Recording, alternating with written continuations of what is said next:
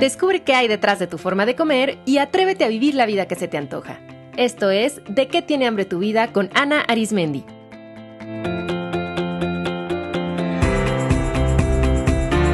Este es el episodio 316, Neuroinflamación. Hola comunidad, bienvenidos y bienvenidas al mejor podcast en español sobre psicología de la alimentación. A ver, ¿quiénes de ustedes se han sentido así últimamente?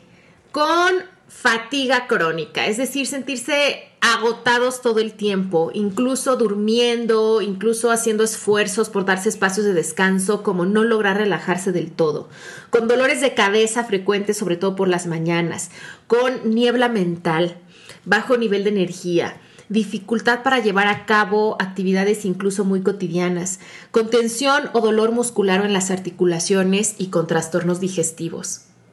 Bueno, todo esto puede tratarse de algo que se llama neuroinflamación, que es de lo que hablo en una conversación súper interesante con Verónica Morera y Gabriela Pocovi. Que disfruten esta entrevista. Hola Vero, hola Gaby, qué alegría tenerlas en el podcast. Bienvenidas. Hola Ana, gracias por invitarnos y súper feliz de estar contigo. Ay, sí, y qué alegría poder estar aquí contigo, con tu comunidad y hablar de cosas tan divinas y jugosas. Comunidad, Vero ya la conocen porque ella ya ha sido eh, invitada aquí en el podcast, pero de todas formas quiero pedirte, Vero, que te presentes y después Gaby, ya que es tu primera vez también aquí en el podcast, que te presentes, por favor. Claro que sí. Claro que sí, claro que sí. Bueno, eh, yo me llamo Verónica Morera y en las redes me encuentras como Purple Rain Nutrition, aunque también tengo múltiples redes y me enfoco en lo que es salud integrativa con una visión holística, específicamente de integrar ego, regular tu energía y también de mm, tener unas vidas minimalistas lujosas, lo que eso significa para cada quien, eh, lo cual también es bastante amistoso para las personas que somos altamente sensibles fan del concepto minimalismo lujoso, fan total. luego tenemos que hacer un episodio de ese tema, me encanta. Sí, me encantaría, eh, lo adoro, puedo hablarlo para siempre. Bienvenida, Vero. Gaby. Gracias por la invitación de nuevo, Ana. Bueno, yo soy Gabriela Pocovi. Eh, también me dedico a la salud integrativa un poquito más centrada en el cuerpo, pero evidentemente entendiendo el ser humano como un ser holístico, ¿no? Donde cuerpo y mente están comunicados. Eh, bueno, estudié nutrición y a partir de allí he tomado una línea un poquito diferente de la nutrición porque ha ido más bien enfocada hacia el sistema inmune. El sistema inmune no solamente está en el cuerpo, también está en la mente y es un poco lo que vamos a traer para acá porque, eh, bueno, o muchos conceptos que hoy en día se conocen como inflamación, ¿no? Eh, neuroinflamación, que lo vamos a introducir también un poquito, vienen o hay que entenderlo primero entendiendo cómo funciona el sistema inmunológico. Y esto es un poco también lo que también divulgo en mis redes sociales, que también comparto mucho en Instagram, como arroba Nutrigabi. Y bueno, con Verónica he venido haciendo muchísimas cositas, proyectos, divulgación sobre este tema cuerpo y mente, eh, porque creo que al final las alianzas son maravillosas para poder integrar el cuerpo y la mente. Y hablando de esta integración, pues vamos a hablar hoy de un tema que es muy, está muy hot, ¿no? Al respecto, que es la neuroinflamación. Entonces, me encantaría pedirles pues que empecemos por el principio, ¿no? O sea, ¿qué, es la neuroinflamación? Bueno, podemos definirlo de muchas maneras. Yo lo voy a definir un poquito más desde el punto de vista fisiológico, ¿vale? Y Vero me ayudará un poquito más con el componente psicológico porque esto se trata un poco, esta integración, ¿no? Eh, entendiéndolo desde el punto de vista fisiológico, antes se pensaba y seguramente eh, seguimos pensando algunas personas que el sistema inmunológico está en el cuerpo, que el sistema inmunológico se encarga de defendernos.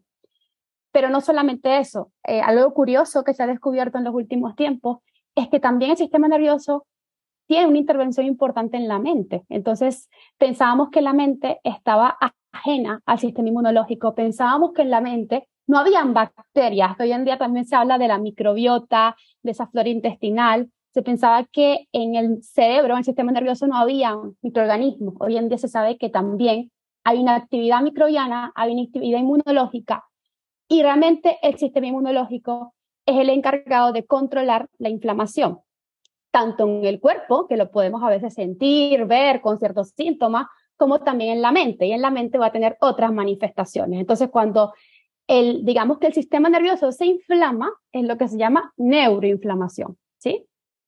Así explicándolo muy basiquito para luego entrar en detalle. Me parece apasionante lo que acabas de decir y cómo va comprobando cada vez más pues esta intuición, intuición, ¿no? incluso como también la sabiduría ancestral siempre ha sabido, ¿no? Que somos uno, o sea, no hay una separación física entre cuerpo y mente, ¿no? Somos uno y cómo nos retroalimentamos. Exacto. Eso que has dicho es especial.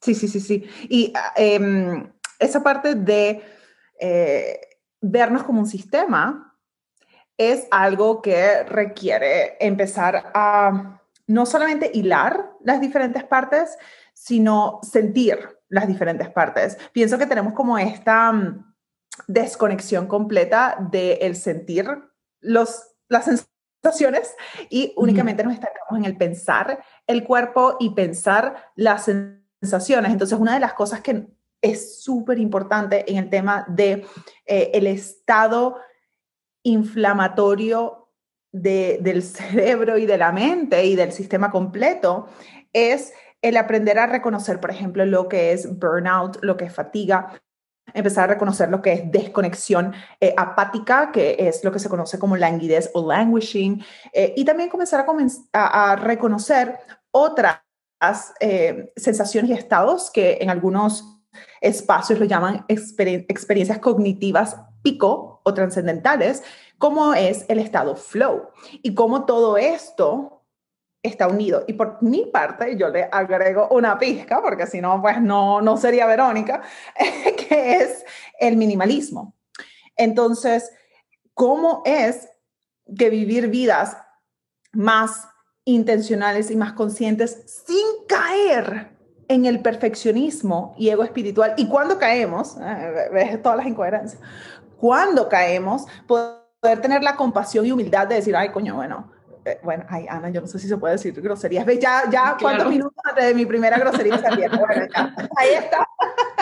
Em, y cuando estemos en esos estados de crónicamente mendigar validación, crónicamente em, estar estancados en la cabeza, en un mundo de bucles y y desconexión corporal y energética, poder tener esa compasión y humildad de saber que es parte de nuestra, nuestra experiencia humana y que podemos hacer que sea funcional y práctico, que no nos quedemos como en esa parte únicamente teórica de verlo como inalcanzable, sino eh, bastante mm, aplicable, que es algo que, que yo sé que las tres trabajamos muchísimo en ese componente, que es como que, ok, mira, aquí está la teoría, me encanta, divino, de hecho, a mí me fascina la ciencia, pero si la ciencia no puede ser aplicada al mundo real, simplemente es una historia, una historia muy linda de leer y ahí se quedó. Entonces, creo que todo esto nos lleva a reconocer que cuando nosotros queremos ver cómo está nuestra mente, cómo está nuestro cuerpo y tomar acción, vamos a necesitar diversidad de herramientas y enfoques. Sí, yo siempre digo esta frase de la información es muy interesante, pero lo que nos transforma es la experiencia, ¿no? Cómo traducimos esa información en nuestra experiencia y en una experiencia particular. No para todos son todas las herramientas o no para todos los momentos de nuestra vida son todas las herramientas. Y lo que dices, Vero, qué importante a veces también siento que la búsqueda de herramientas puede convertirse en una obsesión, ¿no? Entonces, ahora necesito esto para sanar y ahora esto y ahora esto y ahora esto y es como decir, no, realmente con minimalismo, ¿no? ¿Qué es realmente lo que necesito ahora y cómo puedo irlo bajando y aplicando con suavidad, con amabilidad, sin urgencia, sin prisa?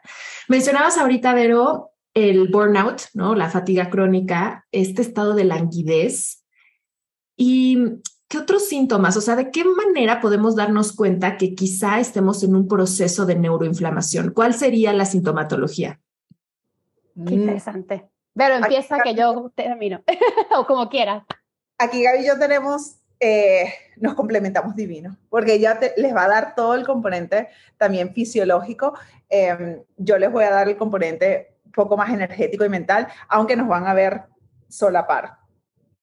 A ver, la forma en la cual nosotros podemos comenzar a indagar acerca de nuestro estado de neuroinflamación, si está presente, no está presente y si vamos a ser activos al respecto. A mí me gusta empezar con, eh, primero, medir lo que es burnout y fatiga crónica, que no es cansancio, es un estado mucho más allá, es una disregulación sistémica donde hay un estado de amenaza, falta de límites y de ineficiencia sostenido de forma crónica y es un estado de sobrevivencia y emergencia que no es sostenible y tiene alto costo.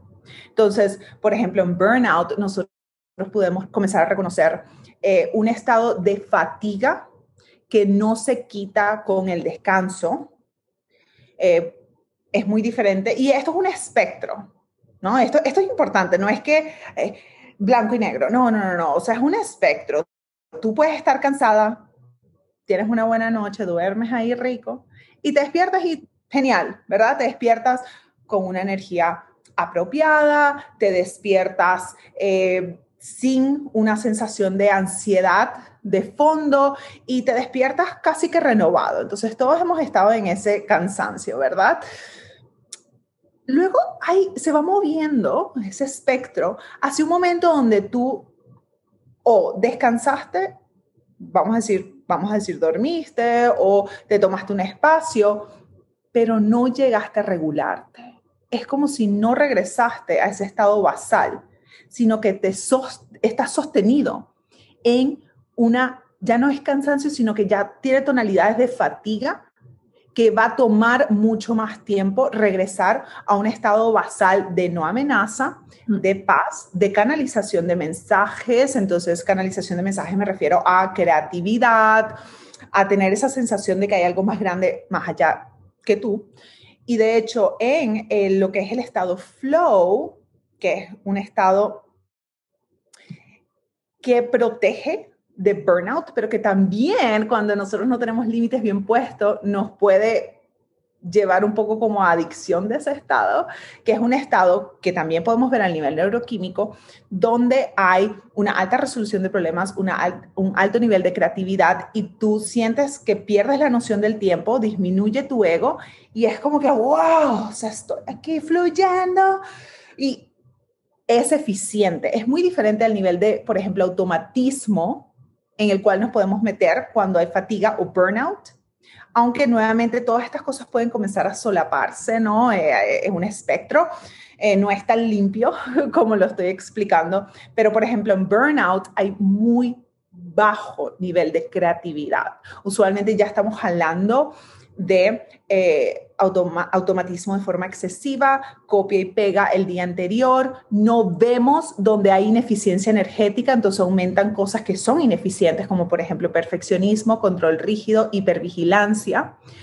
Y ya comienzas a ver, si lo ves desde afuera, es un sistema completo, mente, emociones y cuerpo disregulado, completamente disparado, como si la adrenalina se hubiese salido por los techos este estado de burnout o fatiga crónica requiere de una intervención integrativa, muy diferente nuevamente al cansancio, donde es más como una intervención, eh, podemos decir como de soltar y relajar.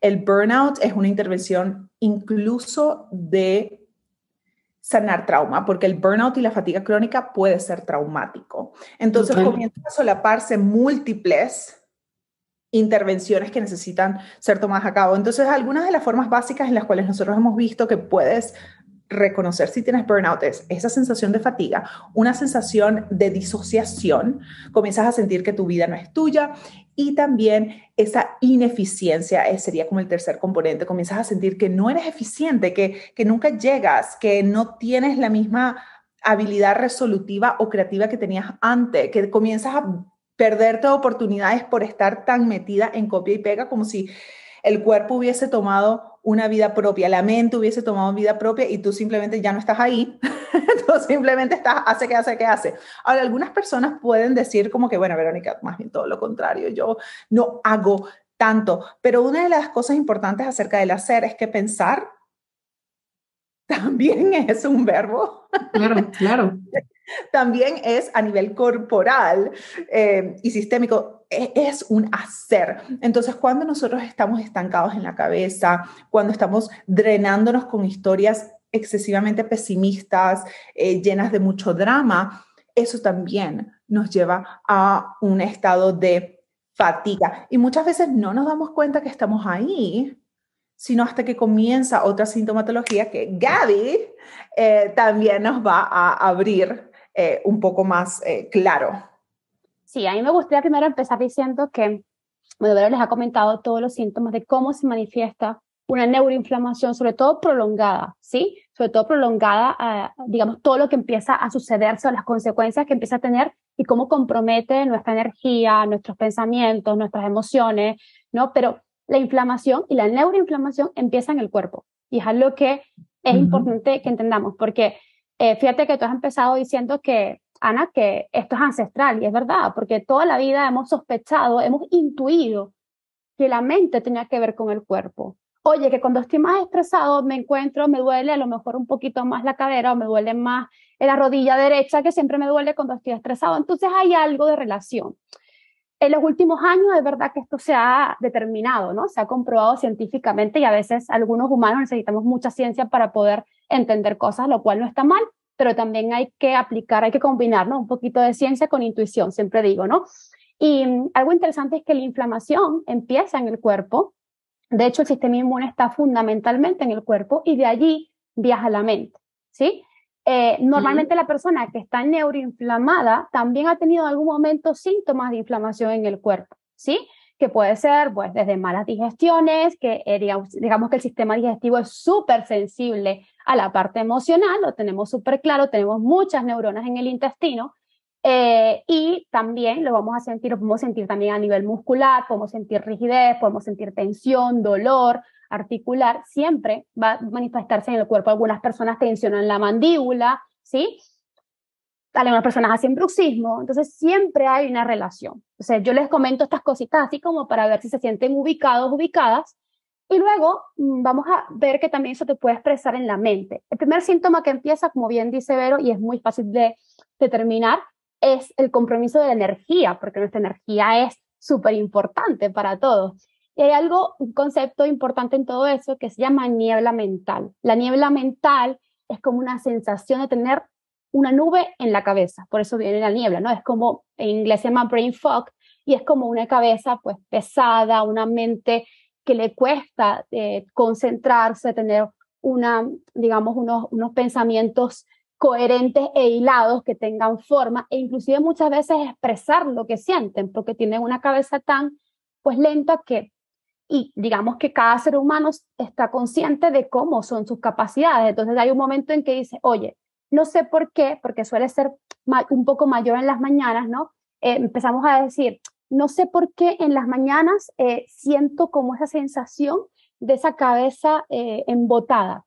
Suele ser más en las mañanas porque durante la noche, de hecho, nuestro sistema inmunológico trabaja, digamos, de forma más eficiente para poder controlar nuestras respuestas inflamatorias y de defensa. De hecho, muchas personas en la mañana cuando te están atravesando un virus, se notan que por la mañana amanecen peor. No sé si les ha pasado cuando tienen un virus, que en la mañana amanecen con más congestión, más moco en la garganta, y eso es porque tenemos una mayor actividad inmunológica durante las noches. Entonces, en las mañanas pasa muchas veces que te despiertas después de todo ese trabajo que ha tenido el sistema inmune, con más embotamiento mental, con más falta de energía, inclusive con unos leves dolores de cabeza pueden pasar por las mañanas que son muy indicadores de niebla mental, o sea, de niebla mental y de neuroinflamación.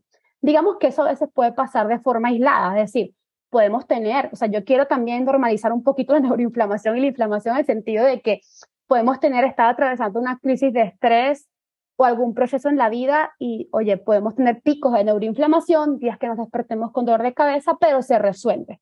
Estamos hablando de que cuando tenemos un estado sostenido de inflamación y de neuroinflamación, entonces vamos a sentir esa niebla mental todos los días, esa, ese compromiso de nuestras facultades, de nuestra energía todos los días.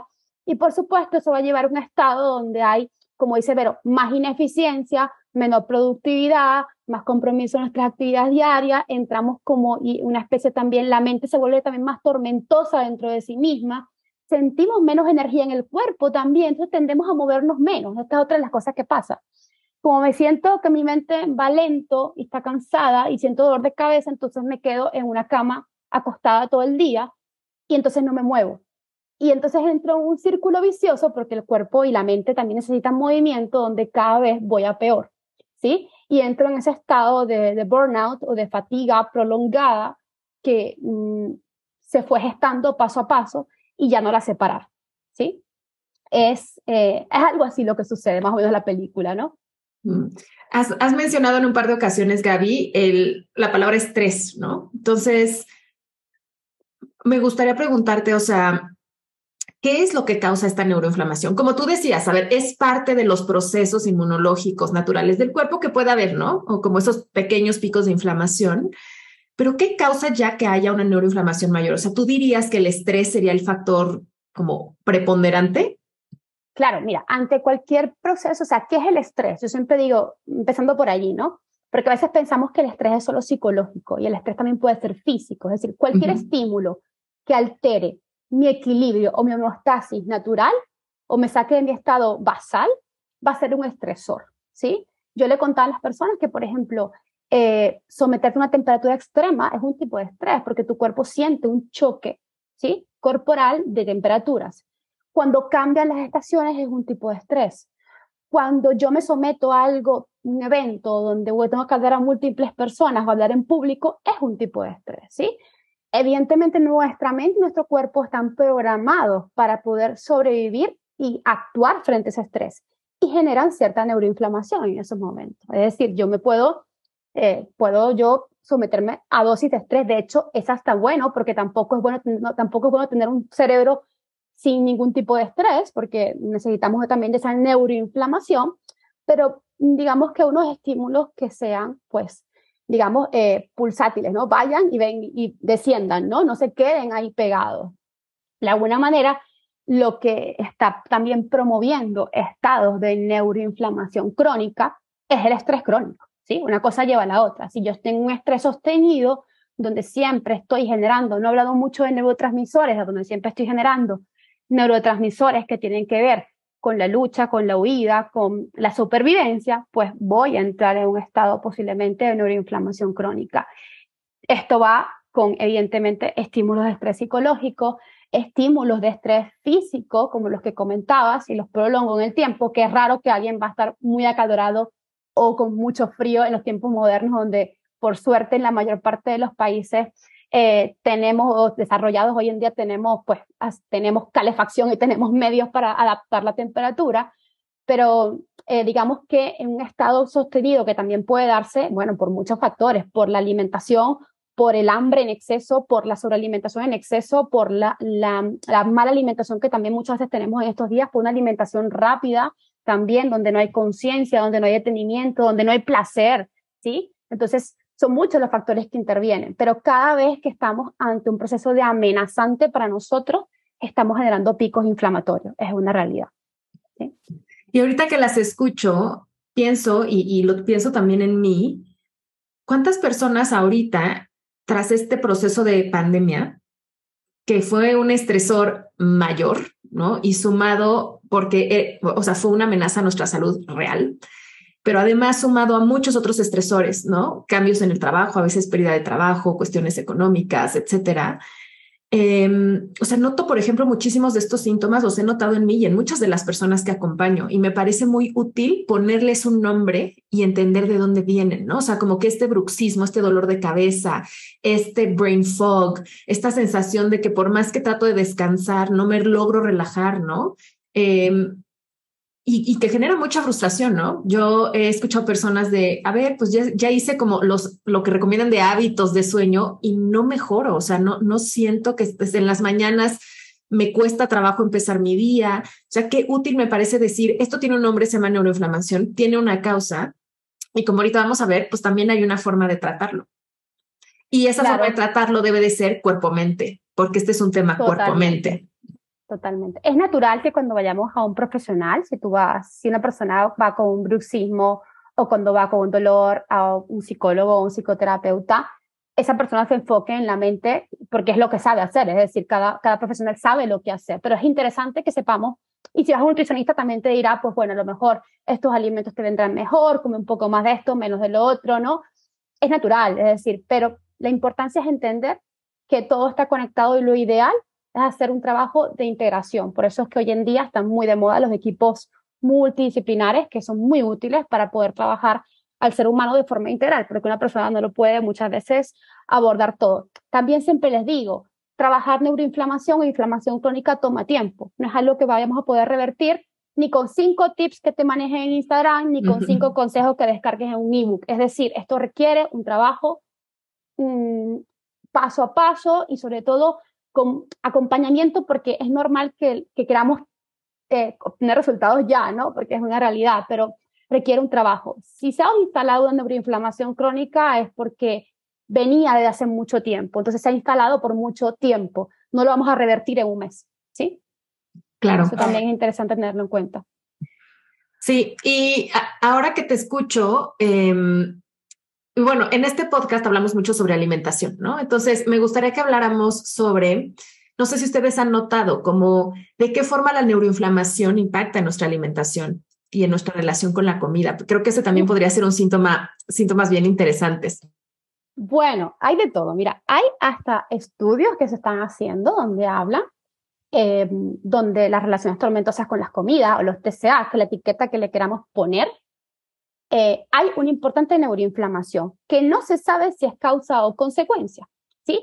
Lo que sí es cierto es cuando estamos neuroinflamados también es normal perder la capacidad de poder regular nuestras sensaciones de apetito, con lo cual pedir a una persona con neuroinflamación que conecte con saciedad o conecte con hambre puede ser complejo, ¿eh? porque suelen ser personas que a lo mejor se sienten a comer, y esto me ha pasado mucho con muchos pacientes que me dicen, es que no sé cuándo poner fin, es que podría comer, comer, comer y seguir comiendo y es como que no sintiera nunca que debo parar. Entonces me dicen, ¿cuándo debo parar? Y esto es una pregunta compleja porque a mí no me gusta decirle a nadie cuándo debe parar, me gusta que la comida, pues, evidentemente cada uno vaya conectando con esas sensaciones. Entonces, muchas veces, cuando empiezas a tocar el cuerpo, empiezas también a regular un poquito el sistema digestivo, porque bueno, ese es otro tema, ¿no? Está muy conectado con la mente, ¿no? También el paciente empieza a sentir, eh, o, el, o el, sí, empieza a sentir un poquito más de conexión ¿no? con esas sensaciones de hambre y saciedad.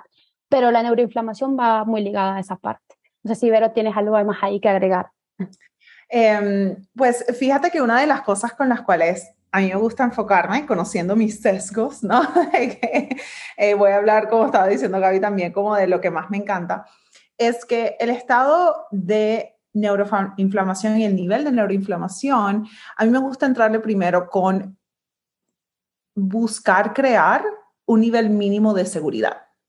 Entonces, es muy difícil, eh, más allá del discomfort o incomodidad que puede haber porque estemos eh, en un estado inflamatorio crónico, es muy difícil nosotros poder enfocarnos, por ejemplo, en traer cambios sostenibles a nuestra vida, en pensar de forma creativa y en establecer límites, si sentimos que estamos constantemente amenazados y en inseguridad. Entonces, el componente, por ejemplo, alimentario, ahí me gusta hacer una mezcla de que cuando estamos en estados eh, sostenidos de un estrés, sobre todo un estrés egoico, me gusta decir, porque no es lo mismo, por ejemplo, yo experimentar estrés porque, eh, por ejemplo, estoy haciendo un evento frente a muchas personas, como vamos a hacer en Egolab México, que hicimos en Egolab España, donde literal yo compartí en redes que el día siguiente estaba así oh, en la cama todo el día,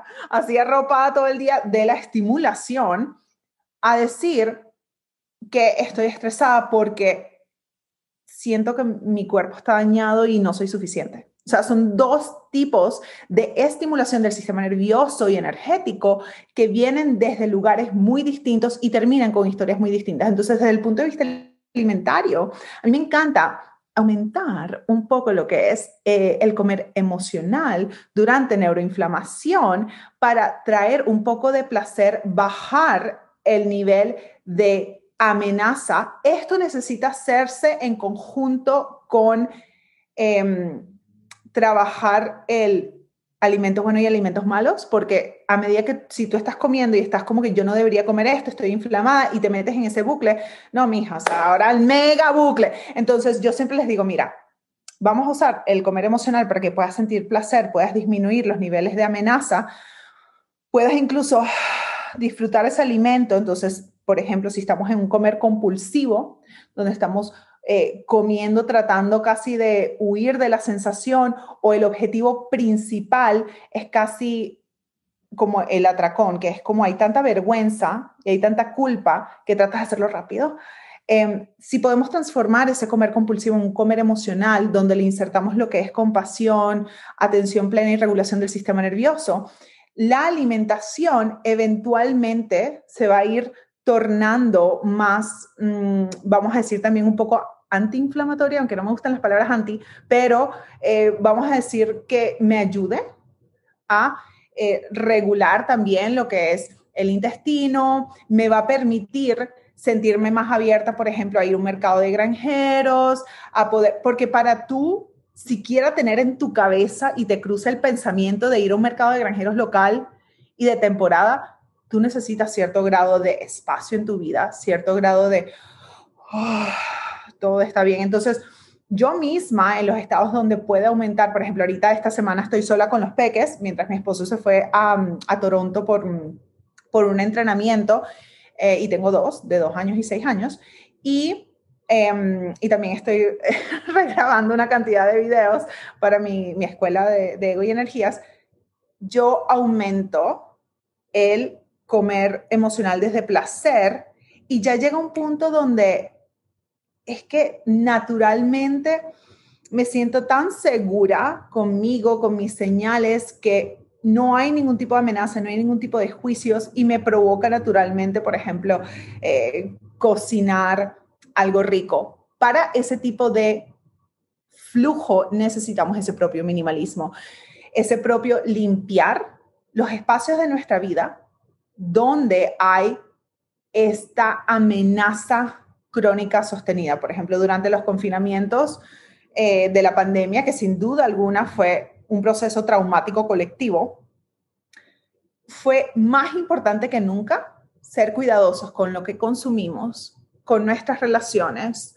eh, hacer los duelos pertinentes en los lugares que necesitamos y los espacios donde no podíamos o no podemos intervenir darnos el permiso de movernos hacia ciertos planes que nos permitan tener, por ejemplo, si estamos empleados en algún lugar, tener un ambiente de trabajo que no sea tóxico. Eh, un lugar de trabajo donde tú sientas que te respetan, donde se te vea como un ser integral. Y esto trae otra cantidad de componentes que necesitan ser evaluados, ¿verdad? Tanto a nivel como social, como a nivel personal, como preguntarme por qué estoy viviendo como estoy viviendo. O sea, ¿quién me dijo que este espacio físico y esta rutina y esta forma de, de relacionarme con mi pareja y todo esto, ¿quién me dijo que todo esto era la forma en la cual yo me iba a sentir a gusto? Me fascina esto que están diciendo. Primero, lo que tú decías, Gaby, en los últimos años que se ha puesto muy en boga, ¿no? El modelo de la alimentación intuitiva, que fomenta mucho esto, conecta con tu hambre, con tu saciedad. Me parece maravilloso, pero también para muchas personas puede ser altamente frustrante, porque para una inmensa cantidad de gente, por muchas razones, es muy complejo conectar con el cuerpo. Una de esas razones es la neuroinflamación y lo he visto ahorita también por la pandemia, ¿no? Cómo ha habido más este alejamiento hacia el cuerpo del cuerpo, no esta incapacidad de sentirlo. Entonces, para muchas personas, a veces, eh, o sea, quererse como forzar ahora, ¿no? No, ahora tengo que comer de acuerdo a mi hambre, de acuerdo a mi saciedad, se vuelve también algo sumamente estresante, ¿no? Y, y, sumamente con esto de hay algo mal en mí porque yo no lo puedo lograr. Y para mí siempre es, es que no hay nada mal en ti, es que tu cuerpo está en modo sobrevivencia. Y mientras no haya un cuerpo que se sienta seguro, no va a haber esta capacidad de interoceptiva por, por la protección del cuerpo. Entonces, qué importante decir, primero quizá hay que empezar a trabajar con cómo puedo empezar a regular al cuerpo, cómo puedo bajar este estado inflamatorio. Y ahora sí, ¿no? Empezamos con esas estrategias y saber que eh, hay muchas personas que van a necesitar otro tipo de acompañamientos alimentarios para ayudar a regularse, ¿no? Y que después sean capaces de conectar con esta sensación de saciedad o, o cómo también, ¿no? Poder tomar ciertas decisiones si todo, todo el sistema digestivo está inflamado, por ejemplo, ¿no? Y está mandando muchas señales. Entonces, bueno, eso me parece importantísimo. Y me encanta esto que dices, Vero, de poder utilizar el comer emocional como un recurso creo que también todo este, este discurso, ¿no? De la cultura de las dietas siempre estigmatizado tanto al comer emocional, ¿no? Como el gran enemigo, etcétera. Y bueno, nosotras aquí tres siempre hemos abogado mucho, ¿no? Por el comer emocional como algo que es, que es parte del, de la experiencia de comer. Todos comemos por cuestiones emocionales. ¿Y cómo podemos utilizar eso como un recurso también para ayudarle al cuerpo a sentir un poquito de placer, a relajarse, a sentir confort, a entrar en ese estado de seguridad? Y a partir de ahí que pueda irse regulando, me parece, me parece magnífico. Mm. Totalmente. Mira, evidentemente cada caso va a ser diferente, cada persona va a experimentar síntomas diferentes. Hay personas que solo van a sentir síntomas, como te digo, a nivel de neuroinflamación, personas que también van a sentir en el cuerpo que hay compromiso digestivo, ¿no? Pero evidentemente hay que buscar, primero, bajar, como te digo yo, ese, o como tú has comentado, ¿no? Ese nivel de alerta del cuerpo, porque así es imposible que pueda haber conciencia a la hora de comer, o sea, es imposible, por lo menos a largo plazo. Puedes a lo mejor adherirte a un plan uno o dos días, pero no lo vas a hacer a largo plazo, está claro.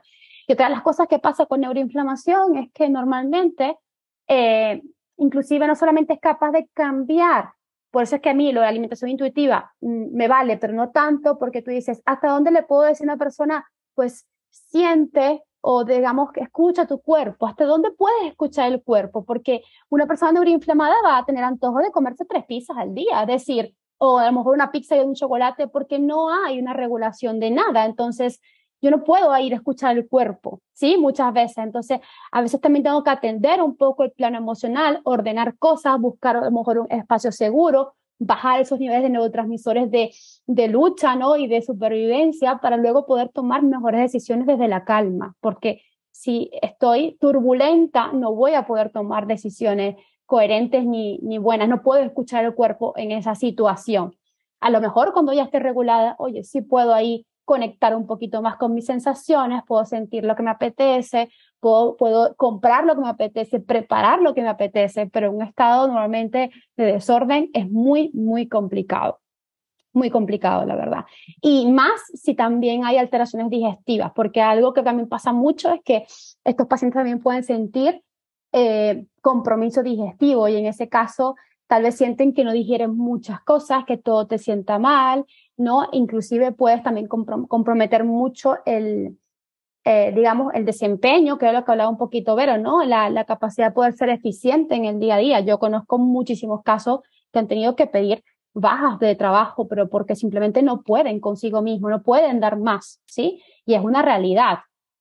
Entonces, son, es un tema bastante, bastante complejo hoy en día y que nos afecta a casi todos, porque hoy en día nadie prácticamente se salva de la inflamación como tal. Lo que pasa es que tener herramientas, que es lo que pretendemos un poco aportar, herramientas prácticas útiles, te permiten transitar esos diferentes estados de una forma mm, distinta o una forma en que puedas sobrellevarlo, porque la pandemia, de hecho, la pandemia fue realmente un gatillo, siempre digo un gatillo para sacar lo que había que sacar de cada uno de nosotros. Si una persona no tiene herramientas de gestión emocional, una pandemia te lleva Mm, directamente al precipicio, ¿no? Porque evidentemente hay aislamiento, somos seres sociales, somos animales también que necesitamos pues correr, eh, interactuar con otros individuos y, y, no es, o sea, digamos que lo que pasó en la pandemia es algo anormal para nosotros, ¿sí? Y si no tenemos herramientas de adaptación, es muy complejo. Y hasta el que tiene herramientas es complejo. Es decir, que tampoco es que estamos salvados todos, ¿no? Pero mm, sin herramientas mucho peor, por supuesto. Claro. Y me gustaría sumar que, bueno, ahorita dimos algunos ejemplos de cómo también, pues, la neuroinflamación nos puede llevar a esta desconexión con el cuerpo, a veces a tener como ciertos antojos o cierta sobreingesta o no conectar con la saciedad, pero me gustaría decir que también puede generar pérdida de apetito. ¿no? O sea, muchas personas más bien es, no me apetece nada, no, no tengo, o sea, no siento hambre. Y qué importante también creerle a una persona cuando nos dice, de verdad, no siento hambre ¿no? Y no es que me esté aguantando el hambre, es que no la siento. Y saber que cuando alguien nos reporta eso, siempre hay que sospechar qué está pasando con el sistema nervioso, seguramente hay neuroinflamación. O sea, ahí hay una desregulación que es lo que hay que atender primero. Sí, y casi siempre no hay hambre, ¿eh? también tengo que decirte, sí. te doy totalmente la razón. Lo que ocurre es que algunas personas, eh, digamos que en una forma también de buscar placer, porque por supervivencia vas a buscar placer, ¿no? Acudes a alimentos altamente palatables, llámese pizza, queso, chocolate, dulces, ¿no? Pero eh, normalmente el hambre se compromete, porque ante el estrés, normalmente el hambre, eh, nuestros nuestro sistemas de regulación de hambre van para abajo, o sea, el cuerpo no quiere, digamos, alimentos cuando está estresado, pero al mismo tiempo busca sobrevivir. Entonces, está una lucha entre esos dos, entre esos dos polos y algunos individuos, es cierto, que no comen nada, ¿sí? Eh, mm, se entran en un estado donde no les apetece probar nada y otros, pues, no comen, digamos, a lo mejor alimentos que solían o tener una rutina de alimentación, pero entonces pues empiezan a darse atracones o empiezan a tener una, una, una, algunas ingestas compulsivas, ¿no? Es, eh, es un temazo, es un temazo. Pero me gustaría preguntarte, bueno, perdón, creo que ibas a decir algo de esto. Eh, iba a agregar que además eh, el enfoque podemos orientarlo hacia la corregulación también, de que en lo que se refiere a un estado de inflamación crónica, donde ya estamos teniendo sintomatología a nivel mental, eh, necesitamos reconectar también con seguridad en nuestro entorno. Entonces, usando los recursos del presente, poder empezar un poco hacia lo que es herramientas de conexión con naturaleza o, por ejemplo, el, componente de relaciones sociales, súper importante revisarlo. Cuando hay ese estado de inflamación, es más probable de como porque estamos en amenaza y en ese estado de sobrevivencia, que aumenta ese, ese ego, ¿no? Y ese yo-yo, y ese egocentrismo, y esa sensación de burbuja, lo cual empeora el estado inflamatorio. A mí me gusta mucho el tema de naturaleza, sobre todo, y, y solo por cerrarlo, porque también, sobre todo en temas de alimentación, que yo toco mucho esa parte, es una herramienta antes de mandar una dieta a un paciente, ¿no? Para ayudarlo a reconectar con lo que a lo mejor te apetece comer. Es decir, cuando tú vas a la naturaleza, ves cómo comen los animales, ves cómo se regulan los animales, vas a un mercado de granjeros, ves el proceso de dónde viene lo que comes, puedes ser un poquito más consciente de eso, sin que yo te dé una clase magistral de nutrición. O sea, decir, porque realmente, como siempre comento, pues los seres humanos somos los únicos que necesitamos dietas para saber cómo comer, ¿no? Cualquier otro tipo de ser vivo sabe lo que tiene que comer. Tú no le dices, pues a un, a un animalito, a una gallina que tiene que comer lombrices y que escarbar en, en, la, en la tierra, ¿no? Entonces, realmente estamos, claro, hoy en día tenemos tanta información, tantas teorías, ¿no? Eh, también, evidentemente, una influencia importante de la industria alimentaria. No se puede negar que perdemos la capacidad de poder discernir entre lo que realmente pues es alimento para nosotros. A veces un poquito eso ayuda a reconectar sin necesidad de mandar una dieta que esta persona no necesita a lo mejor más dietas en ese momento, necesita es pues reconectar un poco y corregularse, ¿no? Que es lo que está comentando Verónica. Y ahora que dicen eso, también muchas veces yo hago la recomendación de ir con un especialista, no solamente pues porque pueda hacer una valoración, pueda dar, ¿no? Como las pautas muy personalizadas, pero también para tener alguien con quien corregularse. O sea, Incluso a veces lo que me parece más terapéutico es poder estar con alguien que nos permite esta corregulación, alguien eh, que nos ofrece un espacio seguro, una escucha abierta. Eh, eso me parece súper terapéutico también, ¿no? Mm. Pero, y te, te, iba a preguntar, porque en un inicio mencionaste eh, el término languidez y me gustaría, o sea, no estoy segura que todas las personas sepan a qué se refiere, entonces no me gustaría dejar ahí eso porque creo que muchas personas lo están experimentando. ¿Qué es la languidez? Ok, entonces la languidez es, eh, en inglés se llama languishing, eh, es un término que tiene unos años, ¿no? o sea, ya que, que, lo sacaron a nivel de psicología, eh, pero con la pandemia, como que se volvió súper popular y básicamente lo que significa es un estado apático o me. No llega a ser depresión, pero simplemente una desconexión. Incluso es uno de los pocos conceptos que su real concepto es la ausencia de, y es la ausencia de flourishing, que es la sensación de que tienes tu propósito de vida, de que estás fluyendo, como esa, esa chispa de vivir, es la ausencia de eso. Eso es languidez. Eh, y está muy, muy correlacionado con eh, lo que es burnout. Yo diría definitivamente que en languidez necesitó haber algún periodo de neuroinflamación donde llegó tal punto donde no hubo una intervención apropiada que necesitamos una disociación de nuestra vida y simplemente como sobrevivir. Entonces es como esas personas que sentimos que simplemente hacemos la rutina, estamos aquí, no le veo el sentido, pero aquí voy, o sea, no, no, no, no tengo ganas de suicidarme, no estoy deprimido, pero pues tampoco diría como que qué alegría existir. Entonces, eso es la inglés. Me encanta como tú, lo dices, un estado de me, ¿no? Porque, sí, porque Oye, me. Exacto, porque además, fíjense que eso yo también lo veo mucho cómo se proyecta en la alimentación, ¿no? Es esta pérdida del gusto por la comida, que dices, bueno, como por el trámite, o sea, porque es un trámite comer, porque entiendo, pero no, no siento ese placer, no hay nada que me emocione de decir, ay, ahora se me antoja esto, me quiero preparar esto, es como un me, ¿no? Entonces, sí, 100% creo que muchas personas están ahí que, y que importante también nombrarlo y como un síntoma, ¿no? También de, de este estado de neuroinflamación. A ver, sí. Ya de lo que tú haces, ¿no? Es como si le preguntaras a, alguien de repente de qué tienes hambre en tu vida y te dice, no, no, no, no. Y es como que una pérdida de ese drive, de esas ganas de, de uy, es que la vida es apasionante y es como si esa energía se hubiese fumado y es como que de nada, o sea, existir, es como... Exacto. Sobrevivir, básicamente. Sobrevivir. Por eso yo siempre digo que sentir hambre no nos debería de asustar, es algo súper positivo, porque de hecho la ausencia de hambre es lo que nos debería de preocupar. hambre física y hambre de todos tipos, ¿no? Porque eso es, sentir hambre, es estar conectado con la vida, tener ganas, querer algo más, deseos, anhelos. Y cuando hay ausencia de eso, ¿qué está pasando? Bueno, hoy podemos decir probablemente neuroinflamación. ya le tenemos el nombre, ¿no? La como todo esto son sistemas, eh, o sea, la neuroinflamación casi siempre está en un sistema disregulado, casi siempre. Es como, como el eje intestino-cerebro también, casi siempre. Eh, de hecho, en las relaciones tormentosas con el comer, el 90% tiene un estado de disbiosis, o sea, casi siempre. Entonces, lo mismo de que todos estos estados, burnout, languidez, depresión, ansiedad, lo más probable lo más probable es que hay neuroinflamación también.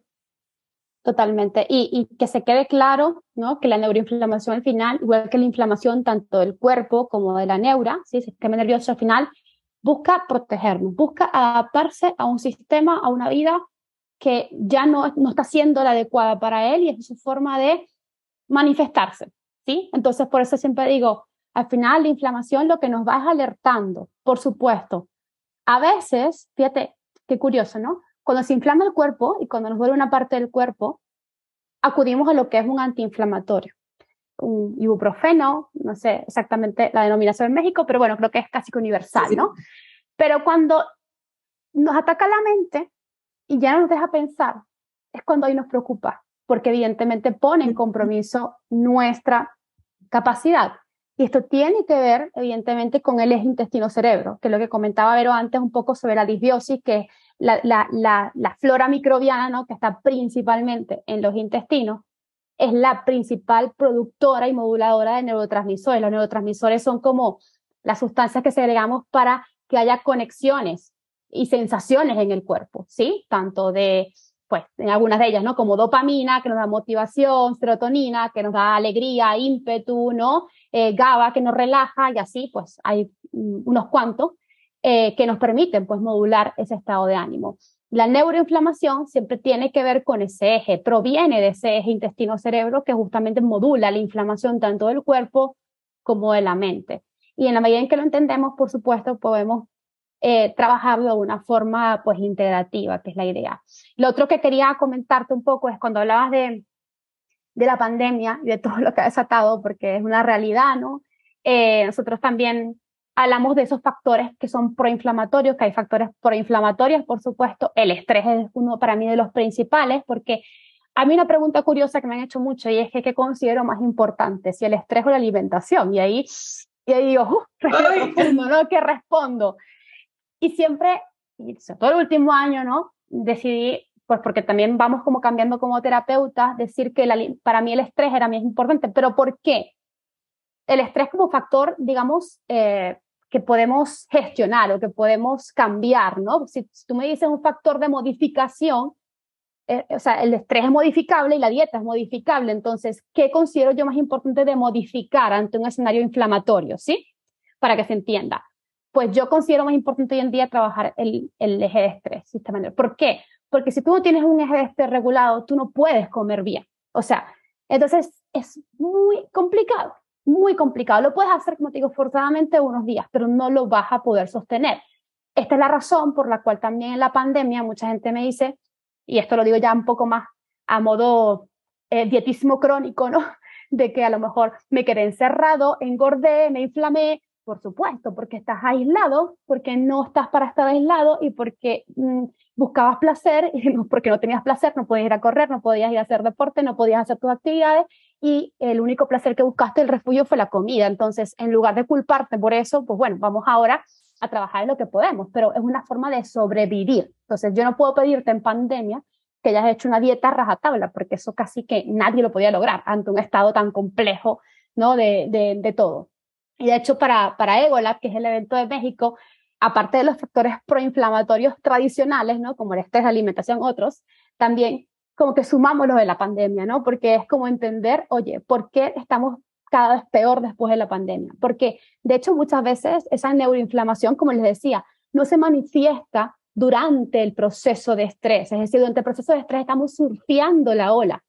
Va a repercutir en, en los meses y años posteriores. Muchas personas están hoy en día teniendo secuelas pospandémicas todavía, ¿sí? Porque empezaron a sentirlo después, tanto físicas como, como a nivel de sistema nervioso, sí, o sea, como a nivel de cuerpo y mente. 100%, yo siento que muchas personas estamos en algo tipo trastorno de estrés pospandémico. O sea, ya que pasó el momento como agudo, ahora, obviamente nuestro cuerpo no podía ya sostener tanto y viene toda la sintomatología, ¿no? Física y mental que muchas personas están sintiendo. Y entendiendo que somos un sistema, también por eso no es de sorprendernos que ahora por ejemplo, muchas personas están recibiendo diagnósticos de ciertas condiciones metabólicas, ¿no? Resistencia a la insulina, etcétera. Claro, o sea, me parece muy lógico que haya una resistencia a la insulina después de haber, o sea, tenido a nuestro cuerpo-mente trabajando a marchas forzadas, sobreviviendo, con miedo, con aislamiento, alejado de recursos. Claro que sí. Y me encanta esto, esto que dices, Gaby, me gustaría enfatizarlo, pero, o sea, entender que todos estos procesos los hace nuestro cuerpo-mente, pues por sobrevivencia por protección, ¿no? O sea, a veces cuando se habla del sistema inmune y la inflamación, hay esta idea de mi, mi cuerpo está contra mí, ¿no? Y no es así. O sea, al contrario, mi cuerpo lo único que está haciendo es ayudarme a sobrevivir, ayudarme a adaptar, pero obviamente cuando eso se vuelve crónico, pues es cuando vienen, vienen los problemas, ¿no? Totalmente. A mí me, encanta eso que acabas de decir porque yo siempre les digo a las personas que tenemos el concepto de que las enfermedades autoinmunes, que son muy famosas hoy en día, el cuerpo nos ataca. Yo le digo, no, no, el cuerpo no, nos, no te está atacando, el cuerpo no es tan tonto como para decir, ay, pues yo vine a este mundo a autodestruirme. No, no funciona así, ni ha apretado un botón de autodestrucción. El cuerpo está lanzando bombas y granadas ante algo que lo está agrediendo. Lo que pasa es que en ese proceso de ataque hay momentos en que se vuelve tan, tan, tan, tan alto que termina gestionando una respuesta equívoca muchas veces o que a lo mejor esa bomba que mandó dirigida a algo que lo estaba generando inflamación, eh, digamos que se parecía mucho a esa, eso que le generaba inflamación, esa molécula, a lo mejor se parecía mucho a una estructura corporal, pero él nunca va a querer intencionalmente atacar, ¿sí? Intencionalmente no es tan tonto. Ahora, que la respuesta pueda eh, confundirse, sí, pero no intencional, ¿eh? El cuerpo humano está hecho para poder garantizar su supervivencia en este mundo, o sea que tenemos que partir de allí incluso por lo menos eh, en mí, eh, cuando tengo algún dolor de cabeza em, o cuando empieza, especialmente el que estaba diciendo Gaby, ¿no? Que, que, te despiertas y hay un dolor de cabeza, yo lo tomo como que, ok, cuerpo, gracias. Ya lo veo. O sea, el cuerpo no es un idiota, no es como esta cosa que necesitamos arreglar. Me está diciendo, oye, de acuerdo a tus sensibilidades y necesidades y un estilo de vida alineado a ti, mm, te voy a enviar un par de granadas para que por favor, cuando puedas, tomes eh, cartas en el asunto. Entonces, por lo menos eh, ahorita que estoy grabando, yo usualmente tengo un estilo de vida que he creado bastante minimalista a nivel de mi rutina, minimalista lujoso, y pues trabajo, eh, para mí es muy difícil decir cuánto trabajo, yo siento que no trabajo porque adoro tanto lo que hago y es tan fluido, pero digamos que sean como cuatro horas a la semana. Ahorita que estoy regrabando todos los videos de mi escuela, estoy como 10 horas al día, eh, estas últimas como dos semanas, y ahorita ha empezado como el dolor de cabeza todas las mañanas y yo te veo, te veo, espérate, ya casi terminamos. Entonces también saber que el objetivo no es perfeccionismo, el objetivo no es como que nunca tenga nada y estoy como, sabes, eh, claro, desde eh, esa, ese control y, y rigidez, vamos a tratar de buscar el soy suficiente en, eh, oh my God, mira lo perfecta que soy con mi salud. El objetivo es más bien tener esa intimidad con tu cuerpo, o sea, háblale. O sea, a mí, a mí, me ha dado dolor de cabeza las últimas dos mañanas y yo sé exactamente lo que mi cuerpo me quiere decir porque hemos, tenemos una relación. Yo le digo, cariño, yo sé, yo sé, mira, nos faltan tantos videos, vamos a hacer esto, estoy dispuesta a pagar con un dolor de cabeza para terminar esto y ya luego ¿sabes? Nos, volvemos a nuestro ritmo que teníamos. O sea, saber que hay periodos donde esta inflamación va a subir y tener la disposición a escuchar estas señales. Eh, por lo menos Gaby estaba hablando de algunos dolores articulares o cosas así que a mí no me ha ocurrido, pero lo escucho mucho en mi entorno. No, es que de repente el cuello, de repente las rodillas, de repente, y es como que, escúchalo, escucha. si luego te quieres tomar el antiinflamatorio, genial. De hecho, yo me tomé uno ayer porque con los dos pequeños encima, cariño, o. Pero es como que, ajá, pero ¿cuál es el mensaje? Y yo creo que con todo este tema de neuroinflamación, el enfoque que podemos tomar es aprender qué es lo que realmente necesita un humano y con lo que estaba diciendo Gaby en cuanto a la conducta alimentaria, la conducta alimentaria eventualmente se modifica ella solita como necesite mientras tú vas interviniendo en el componente de estrés, por lo menos para mí, con los 13 años que estuve en, metida en las etiquetas de anorexia y bulimia, no fue hasta que comencé a trabajar el ser suficiente, donde empecé a, que naturalmente me llamó la atención un mercado de granjero y como ver un poco ahí y darme permiso de que realmente sintiera placer cuando me comiese mi dona y ahora me como mi dona y es placer puro. No hay ni una pizca de, de, ese no soy suficiente, culpa, vergüenza. No, no, no. Y si la hay, porque si, o sea, somos humanos, sé que no viene de mí, sino de esa gordofobia internalizada, obsesión con perfeccionismo que, que hay en ese ámbito de cultura de dieta. Entonces también me doy permiso como que, oh, wow, qué interesante que eso pueda surgir, ¿verdad? Eh, entonces, bueno, quería también agregar ese componente. Es súper interesante. Sí. sí, y esto que dices, Vero, lo, me gustaría conectarlo con qué podemos hacer para disminuir la neuroinflamación, ¿no? Si reconocemos que estamos ahí. Y creo que esto primero que dices me parece bellísimo, ¿no? Quizá comenzar por conectar los puntos, ¿no? Saber que toda esta sintomatología puede tener una raíz en común que se llama neuroinflamación, pero ver esta sintomatología desde un punto de vista de compasión, de mayor amabilidad. Aceptación. De aceptación, y de curiosidad y empezar a hacer preguntas, ¿no? Qué interesante que por las mañanas me duele la cabeza, ¿no? O sea, o, o, ¿para qué está este dolor de rodillas? ¿Por qué justamente ahorita se intensificó? ¿Por qué tengo estos antojos? ¿No? ¿Y por qué de pronto? hay una parte muy importante, Ana, y es que cada uno tiene que reconocer y conocer cuáles son sus vulnerabilidades. Es decir, yo lo hablo mucho con Vero, ¿no? A lo mejor yo, por ejemplo, nunca he tenido ningún síntoma a nivel de neuroinflamación que me comprometa mi salud mental, por lo menos no de forma muy marcada. Es decir, tengo a lo mejor un brote de ansiedad, un ataque de ansiedad cuando estoy muy cargada de trabajo, que oye, que tiene una justificación, ¿no? A lo mejor, probablemente. Eh, pero de una forma muy consciente. Pero he tenido muchos síntomas en mi cuerpo. Es decir, yo he transitado todo, problemas de tiroides, ovario poliquístico, problemas de intestino irritable, disbiosis, todo, todo. Todos los que puedan haber ahí, pues Gabriela los ha pasado. check, check, check, check. Entonces, hay, pero nunca he tenido dolor. Por ejemplo, tampoco yo conecto con el dolor. Yo no conecto ni con el dolor muscular, ni con el dolor articular, ni con la migraña. Mientras que tengo otras personas que dicen, yo es que yo desde pequeña tenía migraña es que yo desde pequeña tenía erupciones en la piel, me salían alergias. Entonces tú vas por allí hilando en, oye, ¿cómo se manifiesta la inflamación en tu cuerpo? Ah, pues bueno, mi cuerpo la grita por, me dan infecciones, me dan herpes, me dan brotes de alergia, me dan dolores de cuerpo. Y es buscar esa serie de sintomatología que se relaciona o qué pasa en ti cuando te encuentras mal. Digamos que esa es tu, normalmente tu vulnerabilidad.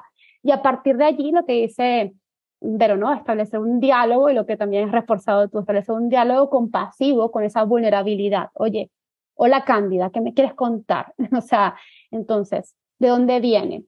Nosotros, por ejemplo, en mayo hicimos el EgoLab Madrid, y, que es el evento que queremos llevar ahora a México, ¿no?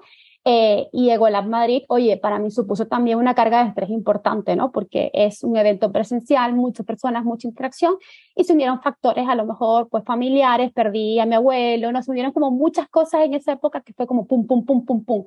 Y entonces ahí mis bichos, como digo yo, se alborotaron, ¿no? Me pareció por ahí una cándida, entonces yo tenía, como digamos, el, hoy en día ya tengo el conocimiento para saber que es algo que puede aparecer, ¿sí?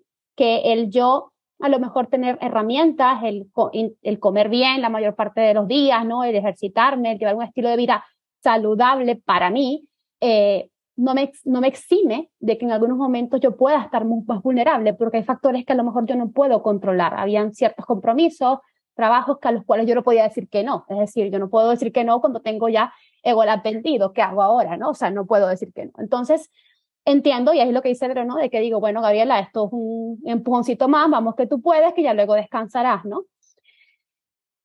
Y evidentemente hasta dónde, tampoco puedes pasar la vida autoexigiéndote, ¿no? Y evadiendo las señales del cuerpo. Un tira y encoge, ¿no? Un poco tira y afloja, un poco jugar contigo mismo y con tus capacidades. Así que yo creo que se trata mucho de autoconocimiento, tanto corporal como mental, ¿no? De reconocer tus vulnerabilidades.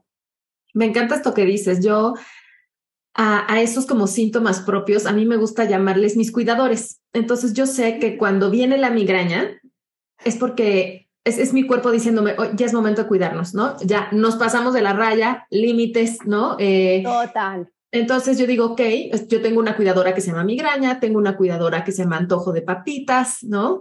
Tengo una cuidadora también eh, que se llama fatiga, ¿no? O sea, cuando ya siento que no puedo. Entonces, nombrarlas así me gusta mucho más, ¿no? Y, me da me da paso a tener esta relación mucho más amable y saber que todos estos síntomas, aunque asustan, aunque son incómodos, aunque pueden doler, están aquí por una razón. Y empezar a hacerles preguntas me gusta mucho. Me encanta, Ana, me encanta, me encanta ese concepto. Amo, amo, amo eso. Y así es que podemos intervenir en la neuroinflamación también, que es conociendo a mis cuidadoras. eh, comenzar las asociaciones, ¿verdad? Entonces, em, por ejemplo, eh, de pronto puede ser un cierto tipo de rutina que necesita intervenir, de repente es un duelo que está ocurriendo. O quizás es un em, límite eh, a nivel también de interacciones.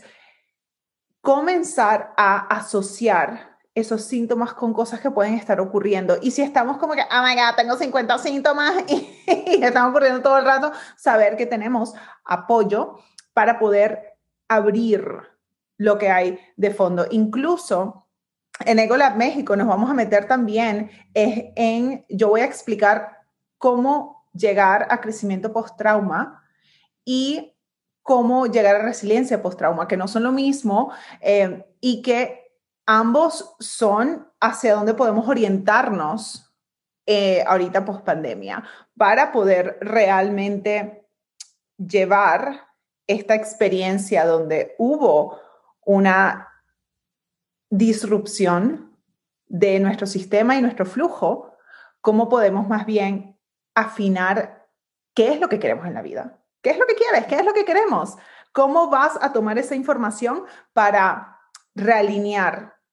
Incluso es súper interesante, pero estamos en un periodo donde, por ejemplo, el número de emprendedores ha subido por los techos en este mundo eh, post-pandémico.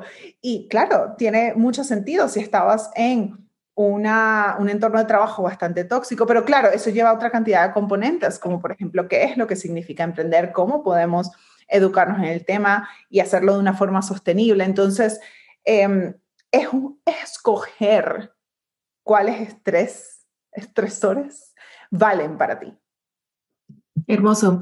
Y me gustaría que para las personas que nos están escuchando quizás se queden con algunas herramientas un poquito más prácticas, o sea, como para ayudar a disminuir ¿no? la neuroinflamación, pues uno sería esto, ¿no? Resignificar a nuestros síntomas, observarlos con curiosidad, empezar a conocernos. Otra que ya mencionaron, que creo que es muy importante, buscar factores de corregulación, que para alguna persona puede ser la naturaleza, los animales de compañía, personas, ¿no? Em, pero buscar como esa, volver a activar la conexión. ¿Qué más dirían que puede ayudar? Bueno, una vez que sentimos un poquito esa conexión, si podemos, podemos a lo mejor aventurarnos a trabajar un poquito más el plano físico, o sea, es decir, ordenar un poquito a lo mejor los hábitos del día a día. Para mí es muy importante los ritmos circadianos, cómo se están dando, ¿sí? Porque somos seres con que tenemos unos ritmos hormonales y de neurotransmisores en función a las horas de luz y oscuridad.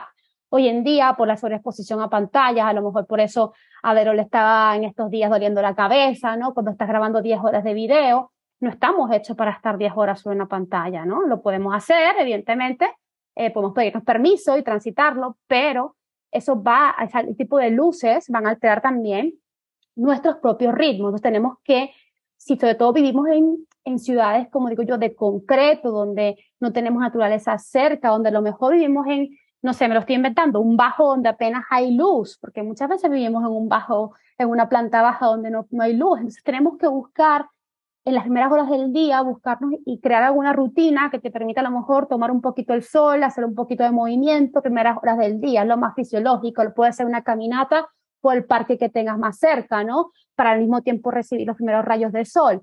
Y eh, intentar concentrar la mayor parte del trabajo, eh, si estamos teletrabajando, si estamos en casa, si estamos, somos emprendedores y estamos frente a un computador, ¿no? Eh, durante las horas de luz y no las horas de oscuridad, intentar o evitar la sobreexposición a móviles, pantallas, redes sociales, todo lo que nos sobreestimule de alguna manera en horas de oscuridad, intentar limitarlo, ¿no? Eh, hoy en día también venden muchos recursos, lámparas de luces rojas, lentes de protección. Yo, como siempre practicamos un poco el minimalismo, hoy empieza por una cosa y luego por la otra, ¿no? Porque no tiene sentido, pues, todo el, la parafernalia de cosas que te puedes comprar si a lo mejor no has ordenado o no has empezado por la base, que es esta, ¿sí?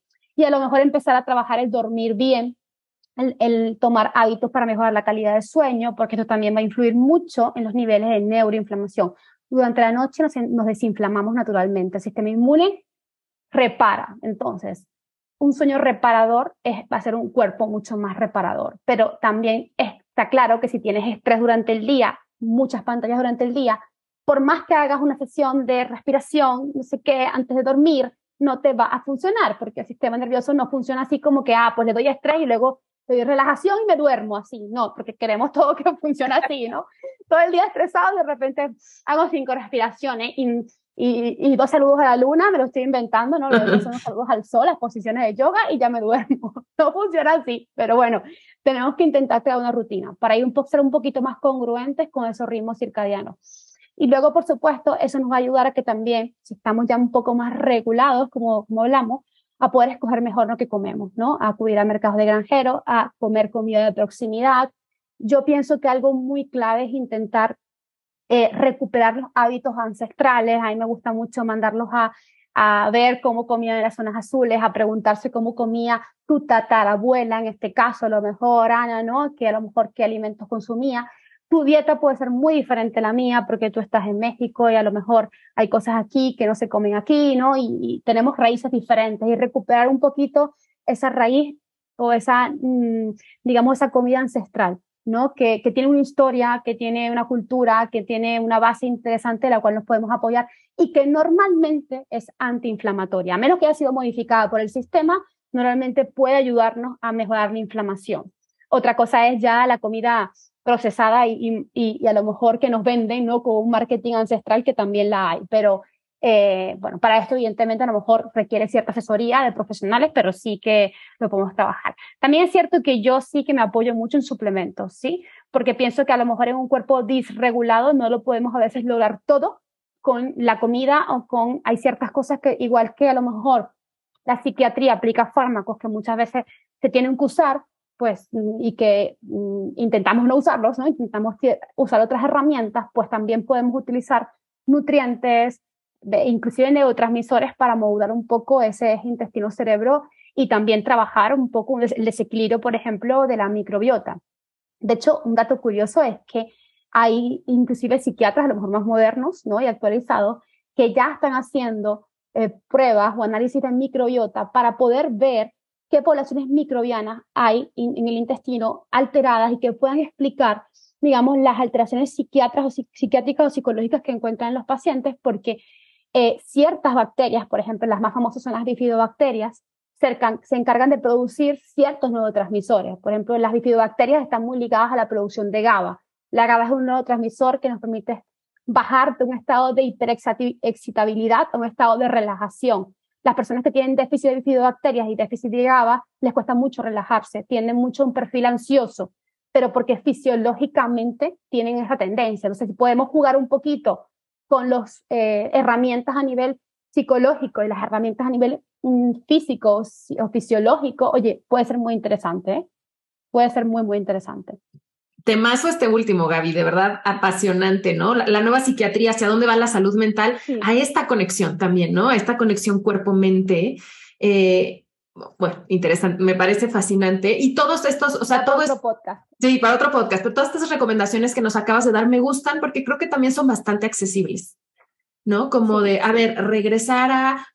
Ahorita que decías lo de comer ancestralmente, creo que además de todos sus valores, o sea, nutricionales, antiinflamatorios, etcétera, creo que también nos ayuda a reconectar, reconectar con una cultura, con una tradición, con un legado, con una tierra. Y creo que también eso eh, da un valor enorme, ¿no? Entonces, me gusta también esto que dices de, no hay como la herramienta mágica, ¿no? De hago esta meditación antes de dormir y ya, me tomo este suplemento y ya. Es como el conjunto de cosas que vamos haciendo y creo que a veces es mucho más efectivo decir, tal vez en vez de hacer una meditación larga antes de dormir, hago pequeñas pausas a lo largo del día que eviten que se haga la bola de nieve, ¿no? Entonces, como que lo conecto también con el concepto de minimalismo, Vero, ¿no? O sea, de, más vale elegir con precisión eh, pocas cosas, ¿no? Que llenarme de muchísimas que nada más me van a estresar, ¿no? Y al final tal vez no, no me dan el resultado, ¿no? Es como de todo esto, ¿por dónde puedo empezar? ¿Qué es lo más accesible para mí ahora?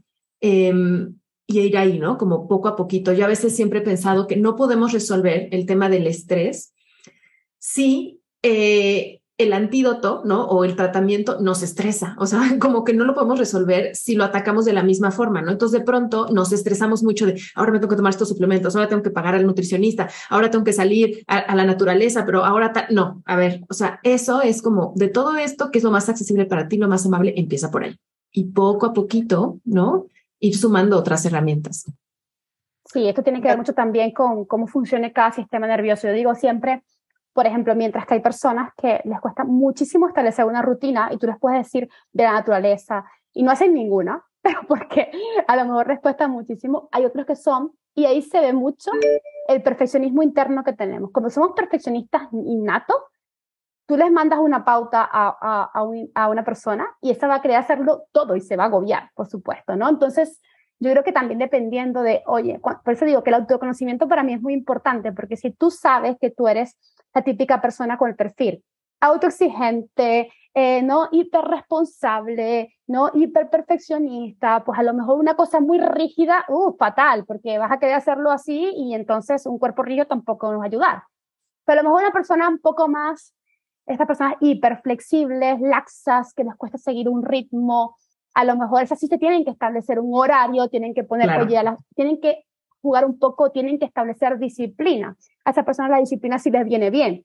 Yo siempre he dicho, yo no me voy a exigir a mi disciplina, cuando toda la vida he sido una persona súper disciplinada, yo más bien ahorita me exijo libertad, flexibilidad, porque sé que es lo que yo necesito, ¿sí? A lo mejor lo que tú necesitas puede ser diferente. Me encanta esto que dices. Y también saber que hay momentos de la vida donde necesitaremos más estructura y otros al contrario. ¿Sí, Vero? Por lo menos esa parte de eh, motivación hacia acción, que muy similar a lo que les comenté de la conducta alimentaria, y es que el ser humano, mientras que sí hay pautas que podemos colocar en nuestra rutina para organizarnos, naturalmente nos sentimos motivados. O sea, no es que, ¿dónde está la motivación? Déjame buscarla. O sea, tú naturalmente estás motivado cuando tu vida está alineada a tu estilo, a cosas que te llaman la atención, a sentir propósito de vida. Entonces, para mí una intervención súper importante es la que dijiste, es que es ese minimalismo dentro de lo que ya tengo estructurado, cómo puedo limpiarlo para hacerlo más jugoso, de que yo quiera vivir.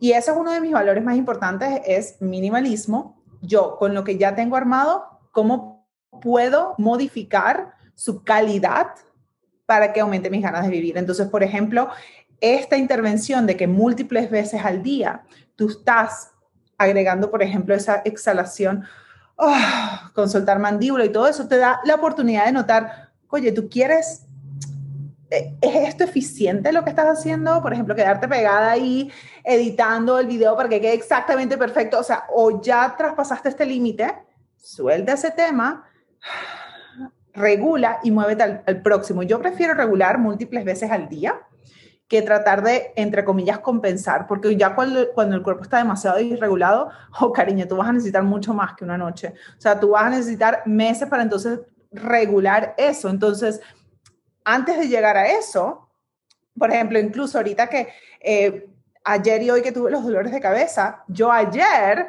fui a salir con una amiga a tomar café. Entonces ya fue como que, ok, te veo, vamos a seguir grabando porque quiero, eh, tengo esto que quiero terminar y me encanta. Vamos a hacer, vamos a insertar y modificar la rutina de esta forma porque incluso va a ser mucho más eficiente porque me hace mucho más eficiente con cuando yo vaya a grabar, voy a ser mucho más intencional. Entonces, la idea de minimalismo no es tener menos, es tener más inteligente, es tener como más calidad, en vez de simplemente tener todas estas cositas como de baja calidad y de baja eficiencia que lo que hacen es ruido y dan la sensación de atracón, ¿no? De que estoy demasiado llena, oh my God, no cabe nada. Y es como que si estás demasiado llena es porque no sabes lo que quieres. O sea, tú necesitas, bueno, hay una cantidad de componentes ahí, ¿no? También. Pero lo que quiero decir es que es como los sí y los no están un poco distorsionados, ¿verdad? Y mientras que por supuesto que en esto juega muchísimo el tema de privilegios y acceso a recursos, también queremos es, ok, reconozco privilegios, acceso a recursos, pero al final, ¿cómo voy a usar los que yo tengo disponibles en este momento. Si, por ejemplo, yo me quedo pegada en, ay, pero yo tengo dos peques y lo estoy haciendo todo sola y ella no, y es como que cómo esa historia me está ayudando. Por supuesto que hay una diferencia, pero yo al final necesito decir, ok, esta es mi vida, estos son mis recursos, ¿cómo puedo optimizarlos? Entonces, a mí me encanta como método de intervención es la limpieza de lo que yo tengo en este momento buscando esa sensación de minimalismo lujoso, el lujo de poder probar, el lujo de decir que no, el lujo de sentir un placer óptimo alineado a mí y sin disculpas por ser yo, o sea, esa autenticidad de que yo vea mi vida y yo diga, coño, esta vida refleja a Verónica y no como que esta puede reflejar a cualquiera, refleja a Ana, refleja a Gabriela, da igual porque no tiene mi firma. ¿Mm? ¿Sabes que me encanta lo que estás diciendo, Vero? Cómo realmente hacer la reflexión profunda de un tema como la neuroinflamación nos puede llevar a muchos niveles, o sea, a la pregunta de quién soy, qué quiero para mi vida, qué sigue, ¿no? ¿Qué es lo que me lo que realmente me nutre? Cómo, cómo quiero relacionarme, cuál es mi proyecto de vida. Y creo que ese es un regalo, ¿no? Que si que podemos tomarlo de decir, ok, estoy teniendo toda esta sintomatología, está pasando todo esto, pero lo puedo tomar como un gran regalo de abrir una nueva puerta a mi vida. Y eso me parece sumamente potente. Y comunidad, imagínense que esto solamente es una probadita de lo que van a poder aprender en el Ego Lab Summit que se va a llevar a cabo en la Ciudad de México el próximo 15 de octubre, donde la neuroinflamación va a ser uno de los temas que van a tocar y obviamente a mayor profundidad. Entonces, a ver, Vero Gaby, cuéntenos qué es Ego Lab Summit, de qué se trata. Qué bonito, sí, estamos muy contentas. Bueno, eh, yo empiezo cortito y Vero, tú lo complementas con mucha emoción, como siempre. Eh, Egola Summit es un evento, bueno, que nace un poco para integrar todo lo que hemos hablado aquí. Fíjense que como un tema se puede manejar de formas tan diferentes a nivel de cuerpo y a nivel de mente, como pueden haber tantos conceptos. Y es que es así. Todo problema a nivel de salud y salud física, salud mental, tiene que entenderse de forma integrativa y nace un poco para dar respuesta a todo lo integrativo. Yo en mi consulta veo eh, personas normalmente con problemas crónicos, inflamatorios crónicos, ¿sí?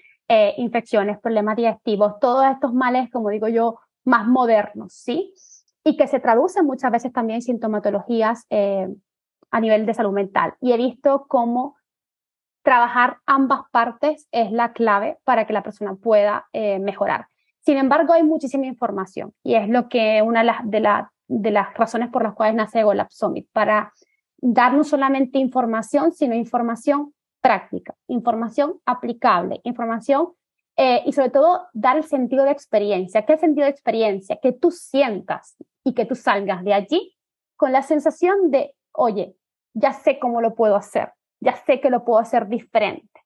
Y esa es la idea de GoLab Summit, brindarte cuatro horas de un evento donde podemos no solamente aprender, sino sentir. Por eso es que es una experiencia.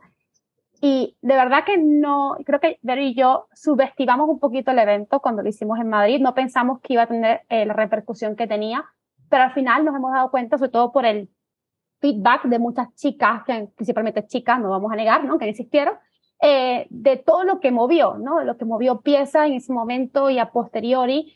Y eso es muy interesante porque, oye, qué bonito es ver que no solamente has aprendido, sino que has podido a partir de allí generar cambios en tu vida, ¿sí? Y es lo que pretendemos hablar, integrando un poco el concepto o todo lo que hemos hablado de neuroinflamación, eh, integrando también un poquito en el tema del trauma, cómo afecta toda la parte de trauma, tanto a la parte fisiológica del cuerpo como también a la mente, entrando también en el tema de burnout y fatiga, como habló un poco Vero, ¿no? De cómo transitarla.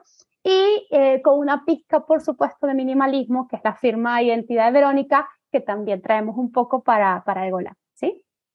Ay, me encanta, Gaby, esa parte de que esto va a ser el componente de ciencia mezclada con, yo quiero que tengas una experiencia minimalista lujosa, o sea, yo quiero que tú llegues y sea como que deja que te cuidemos, o sea, deja tanto de hacer, buscar, arreglar, y es el espacio donde tú te echas para atrás y nosotros te vamos a mimar. Entonces, son cuatro horas de evento presencial en México o también lo puedes acceder online en el online también tiene el componente didáctico, teórico, pero también tiene un componente de que nos vamos a ver con las chicas en directo el día siguiente del evento eh, online. Y el, el, presencial te incluye desde esa comida que nosotros queremos. De hecho, Gaby y yo cuando estábamos buscando el local, que Ana nos ayudó, Ana tan, tan divina, eh, yo decía, yo necesito, yo voy a saber cuándo sea el local.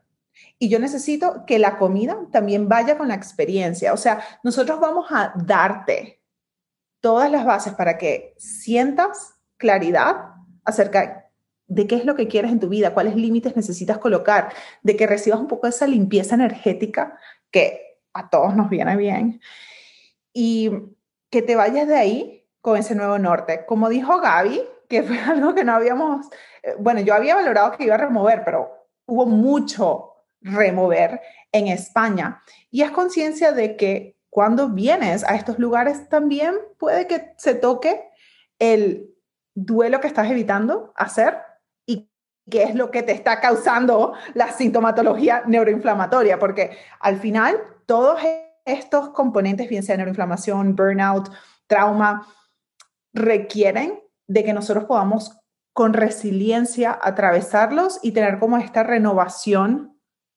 de, quiénes somos ahora y permitir esos ciclos que el humano requiere. Entonces te vamos a dar también todas esas herramientas y experiencia y por supuesto con cafecito rico. Y comidita rica, eh, típica, ancestral y buscando también opciones que, que te nutran de verdad, ¿no? En cuerpo y mente allí en México, porque también intentamos buscar siempre apoyar la parte local, ¿no? De cada sitio. Entonces, bueno, para nosotros es muy bonito poder esparcir esa semilla en otro sitio, ¿no? Aparte de, porque el online, evidentemente podemos llegar a muchas más personas, pero la experiencia física, ya que podemos acercarnos a México, creo que es invaluable y las personas que estén allí tenemos muchísimas ganas de conocerles. Todo lo que experimentamos también en Gola Madrid, ¿no? Los abrazos, las sensaciones, ¿no? El cara a cara es otra cosa. Así que, bueno, queremos también llevar eso un trocito a México este 15 de octubre, el próximo 15 de octubre. Eh, bueno, ahora mismo vamos a tener también una, tenemos, estamos también en preventa con un precio reducido hasta, hasta, el 1 de septiembre que también pueden aprovechar y evidentemente cualquier duda contactarnos. Tenemos una web para EgoLab que es egolabsummit.com que por ahí pueden inscribirse y también en nuestras redes sociales lo pueden encontrar. Maravilloso. Ya saben, comunidad, que aquí en las notas del episodio les dejo todos los links para que puedan conocer más del evento, comprar sus entradas. Bueno, yo estoy emocionadísima de tener estas dos eh, grandes, grandes profesionales y mujeres acá en la Ciudad de México. Así es que no se pueden perder esta oportunidad. Por ahí nos vemos el 15 de octubre. Y pues mis queridas Vero y Gaby, no se pueden ir desde de este programa sin responder a la pregunta que hago a todos mis invitados. Gaby, ¿de qué tiene hambre tu vida en este momento? Uf, uf, uf, uf, uf. a ver. Eh, yo creo que ahora mismo, ahora mismo la respuesta, estoy en un punto de mi vida, he transitado muchas etapas, tengo que decirlo, no siempre ha sido así, pero estoy en un punto de mi vida en que me siento en bastante plenitud. Si me tocara mm, decir de que tiene hambre, tengo hambre de, de, que siga la fiesta, de que siga la cosa así. Realmente no pediría mucho más. Estoy tan plena que no estoy, estoy la verdad muy, muy eh, feliz y, y, y, conforme, ¿no? Conmigo misma, con el mundo, con la labor que estoy haciendo. O sea que genial. ¿Y tú, Vero? ¿De qué tienes hambre? Yo eh, diría que muy alineada con Gaby, me siento eh, bastante plena y por eso también tengo hambre de servir. Tengo ganas de poder servir trayendo lo que las personas quieren y entienden para poder sentir ese minimalismo lujoso. Entonces yo diría que tengo hambre de servir, de cómo puedo mimarte yo a ti. Em, así que sí, estoy súper emocionada de verte en EgoLab, Ana, y de también poder continuar con esas energías, ¿no? De, de la realidad, de salir de nuestras cabezas y nuestros bucles para sentirnos seguras. Es muy difícil pedirle a alguien que sienta plenitud si está sintiéndose inseguro. Fíjense que yo tengo mucha hambre de contacto físico y por eso me emociona al máximo que podamos vernos aquí de forma presencial y abrazarnos y compartir comida y toda esa parte del contacto físico sí que es algo que he extrañado, ¿no? Y que estoy empezando a nutrir como con más conciencia. Pero Gaby, muchísimas gracias por acompañarnos aquí en el podcast y nos vemos aquí en persona el 15 de octubre. Gracias. Mil gracias. Comunidad, gracias por escuchar y hasta el próximo episodio.